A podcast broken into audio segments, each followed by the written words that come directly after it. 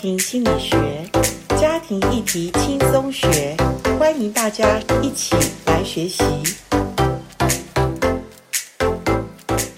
欢迎来到家庭心理学。今天我们家庭心理学一样的，我们的主题，我们的呃专注是在家庭中有身心疾病的家属，我们怎么做一个关怀？也许你家里没有这样的事情发生，可是我们要说，因为根据呃这种疾病的研究里面，现在的家庭里面差不多有十个家庭有一个家庭有这种身心的疾病。当然，身心疾病如果说比较不是那么严重的话，可能我想现在二十一世纪的忧郁症。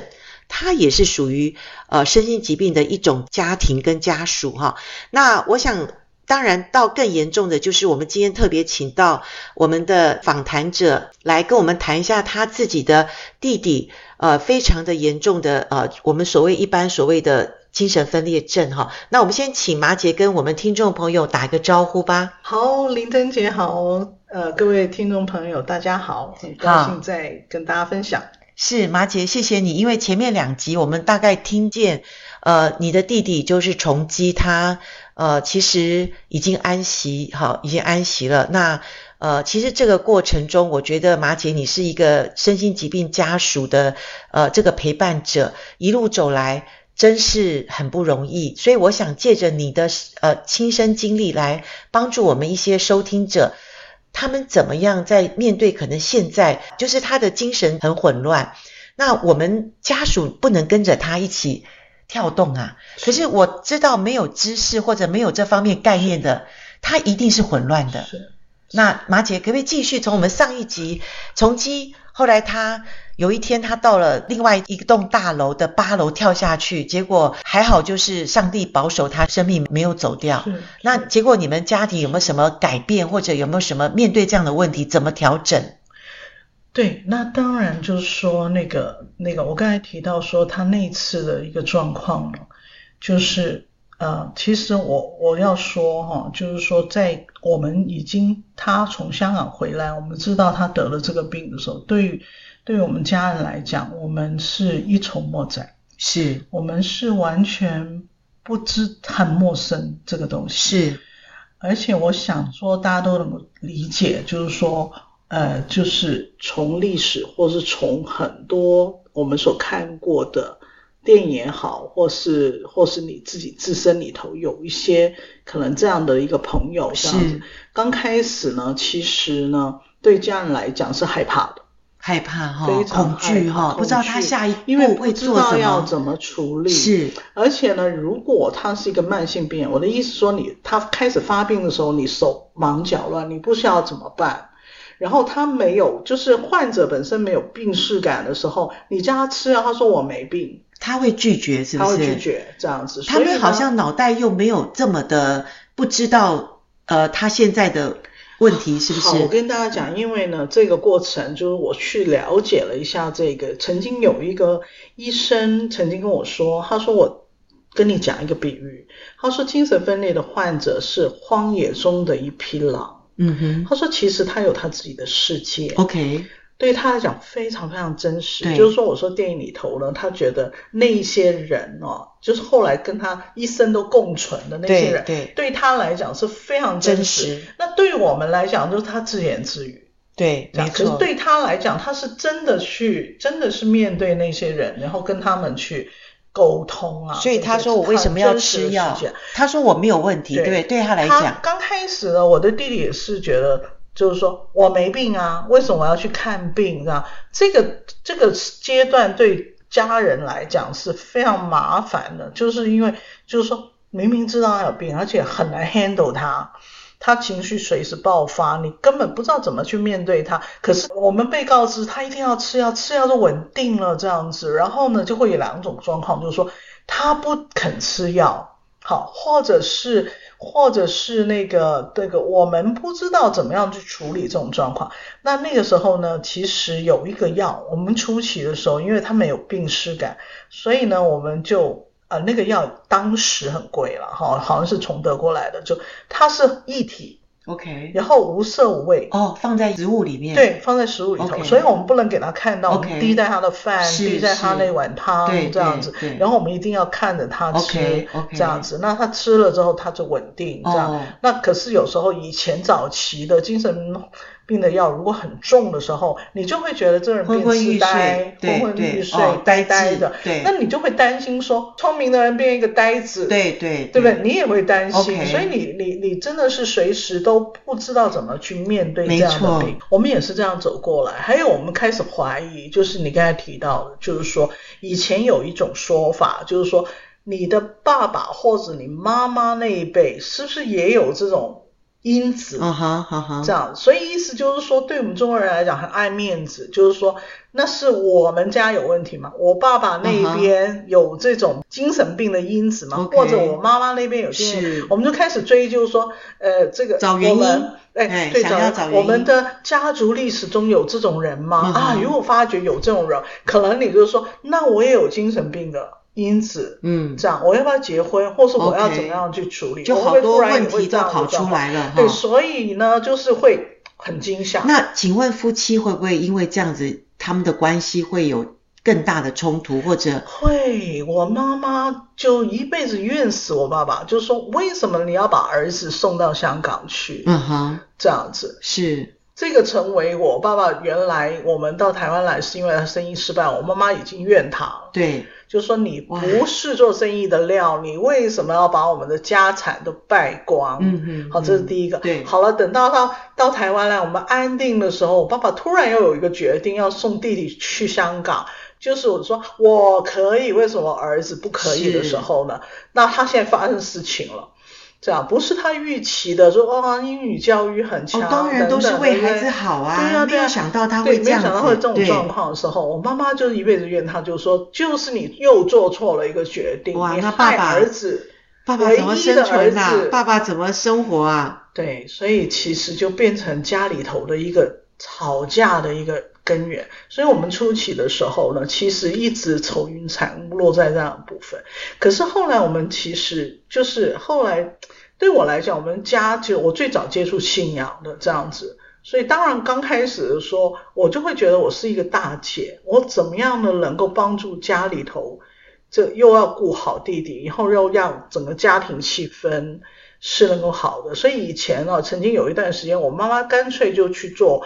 呃管家这样子，去她外面也上班，去上班。哦我觉得她最主要是说不要一直，因为她如果他们两个在一起会吵架。对，所以我觉得我妈就说，一方面她觉得我要自立，嗯哼我不要靠你。 ，OK 哦好，第二的话，我不要搞到全家又鸡犬不宁。 OK，这样子心理就分压力两好大边哈对对，然后呢，反正呢，你就照顾儿子。嗯哼，对我爸爸来讲，我觉得，呃，对他有影响嘛。其实妈妈的话一定也对他有影响，对就是说对是我的错搞没成了错所以那我就负责好好照顾儿子。 OK，陪伴那我他爸爸就退休嘛，我 OK 就陪伴他这样子。然后我努力赚钱，维持两边 OK 这样子。那只是后来我就决定说，我一定要想办法把两边的房子退掉，租一个房子，让两边住在一起。是爸爸妈妈住在一起，住在一对起这对，样子，那就是我的努力。所以刚开始的时候，我相相信非常多的家庭跟我一样，就是说有非常多的怀疑，还有觉得有点羞愧，不敢让他知道我们家有个精神病， OK，因为呢会被污名化、是贴标是签这样的。那我也有一些朋友。我觉得非常惨的案例也跟大家分享，就是我有个好朋友，他的家人里头也有这样的一个案例，嗯可是因为他是男生，他临界兵役的时候，就他爸爸为了不要让呃里长知道他们家他的儿子是精神病患，哼，OK，所以以就隐瞒这个部分，嗯就哼让他接到兵单要去当兵哇，的时候压力还要好大，去，那我我我们就我就跟他说，我说不能跟他去，他怎么可能去到这个当兵的这个这个场面？他如果万一发病对或对者伤人是或人道是伤害对他，对，怎么办呢、这样我我其实，在旁边我都会非常紧张，这样他也非常紧张，可是他就说。我没有办法，我的爸爸跟我的妈妈没有办法去告诉别人说我们家的儿子有问题。嗯哼嗯哼，然后就硬生生的就接兵单让他去去去当兵去了当兵对这样子。后来感谢神是他好像是有平反奖还是什么样，就是反正有一个原因这样子，又不能所以当兵了哎对对 OK 就解套了这样子 OK 可是在这个过程当中，你就知道说有多少人的心态里头是觉得羞耻的，是觉得不能让别人知道的。这样就好像说，我家里有一个精神病，我们很可能都会是精神病这样的一个或者有解的法人觉得精神病就是一个不定时炸弹，就他随时可能会去引爆家庭或者伤害别人，所以他好像像我们说高血压，我们不会羞于告诉别人说，诶，我有三高或怎么样。那为什么精神病患他也同样他是脑部的一种疾病，那我们却觉得他是一个非常好像罪不可赦的那种感觉？对，好像是一个炸弹，你你自己家人都不能 handle。如果我今天就随是便介入告诉这个别人家的话，庭别人对很好很害怕， 就很害离怕开，接触你们嘛，对对对，不远离你好们，远对离对你们对这样对子，，这种状况，其实我觉得在中国人的家庭当中，真的都会有这种没观错念没错这，样，所以我觉得这个部分，还有就是说，所以那个压力很大，是在外在的观感的压力，对对还有就是你面对病患的压力，他是毕竟你的亲人，对还有一个对状况，如果他是一个像我弟弟二十多年。二三十年的病患的时候，你有时候会有点状况，就是说你不知道那个是他生病了，还是他的个性变这样。哦，因为没有知识的时候你不懂，对你以为说是他他这个很特殊的个性很怪，嗯对、嗯对，他不是真的呃，一般所谓的脑部真的是有一些什么的的连线问题，对，就是很模糊的一个状况，就是说你看到他某个行为，你不喜欢那个行为，可是呢，你已经不能判断他是因为是精神分裂的关系，还是说你要、因为已经长期的病患，你的个性被扭曲了，所以当初被改你变们了听到他一些幻听幻觉的时候，你们不觉得那个是他真实有一个听到呃有人跟他说话，因为你们觉得他是怪怪，他就是完全不能了解他。完全不能了解，所以全嗯你们反而会责怪他吗？或者你们会、会吗？我们刚才会呀、我们刚开始讲说你神经病啊，你为什么那个嗯他真的神没有经病听哎、对对，没有人吵你啊，你为什么去敲墙壁吵人家？是有，他说有，你们为什么这样子对我？这样子就是有人要攻击我，为什么你要这样对我？哎，就那彼此马不姐，了我解嗯请问一下，那他吃了药之后，会不会这些幻听幻觉会比较好，会会消失一点，会，所以为什么精神病患大家要注意，一定不能让他断药。不能断不能药？断药，而且呢，精神病像我弟弟的例子哈，他吃了二十多年了，其实后来又爆发。其实我觉得他是要去调整药。 OK，那精神病患的调药，譬如假设他有五种药，这样是他不是一下子去换，他对可能一颗一颗的去换 OK 然后去观察 OK 换药有没有什么问题，是这样子，所以是要有一个过程，对一个阶段是这样子。那可是他那个时候的问题是，他不肯去看病，嗯哼所以我让大家知道说，其实都是我去疗养院帮他看病。那我去帮他看病，我就跟医生讲他现在这段时间的状况是怎么样。那医生说 OK，很平稳。那那我们这个药就继续开 OK 那你就要盯着他吃。所以这样他子从二十几岁一直到这样二十多年来，你你刚开始你都没有带他去看医生，因为没有他不去，是不是这样？没有，刚开始就是后来都是我爸，都是他那个从香港回来，都是我爸爸接手。 OK，这样子。那我觉得爸爸在儿子的旁边，他会有一个比较安定的感受你。说儿子是吧？对对对 o k 所以爸爸那个时候不是带他去东山嘛，就是他的工厂原来对在罗东对没那有边退是休不错那。边 OK。那每个月呢，我爸爸就会从罗东呢带他去台大医院看病。 OK，然后我回来，回那他家愿意他愿意。哦他那就时候跟也跟着爸爸他对愿意对对 OK 他就跟着爸爸 OK 这样子，然后就一直直到我爸爸退休了，到台北发生对那个跳楼的对是事情嘛是，这样子，然后呢，可是没办法，因为他们我们会回不去那个那个，就只能在台北。对，台北生爸爸活陪他去看病，他就不愿意了吗？呃，对，后来他那个时候初期，爸爸陪他去看病还 OK，可是对后来爸爸年纪大了，眼睛开始有点点看不到了。哇，那我不是说后来我把两个家并在一起，对也是是在我原来的就我们教会附近，对，好，就我就租了一个房子，对以后把把两边全部都在一对起，哈，那段时间其实还是爸爸带他去看病。 ，OK，这样，可是后来呢，在那段时间呢，后来爸爸妈妈陆续年纪大了，是这样子，然后呢，住到老人院的时候呢 OK 这个这个就变成我单独照顾他 OK 然后我也必须要到老人院去你两看边跑，两边跑。老年爸爸妈妈还有一个弟弟也要照顾是，那他弟那弟个时的候就吃药，他吃药我就盯着，对，好，可是他就不肯去看病了，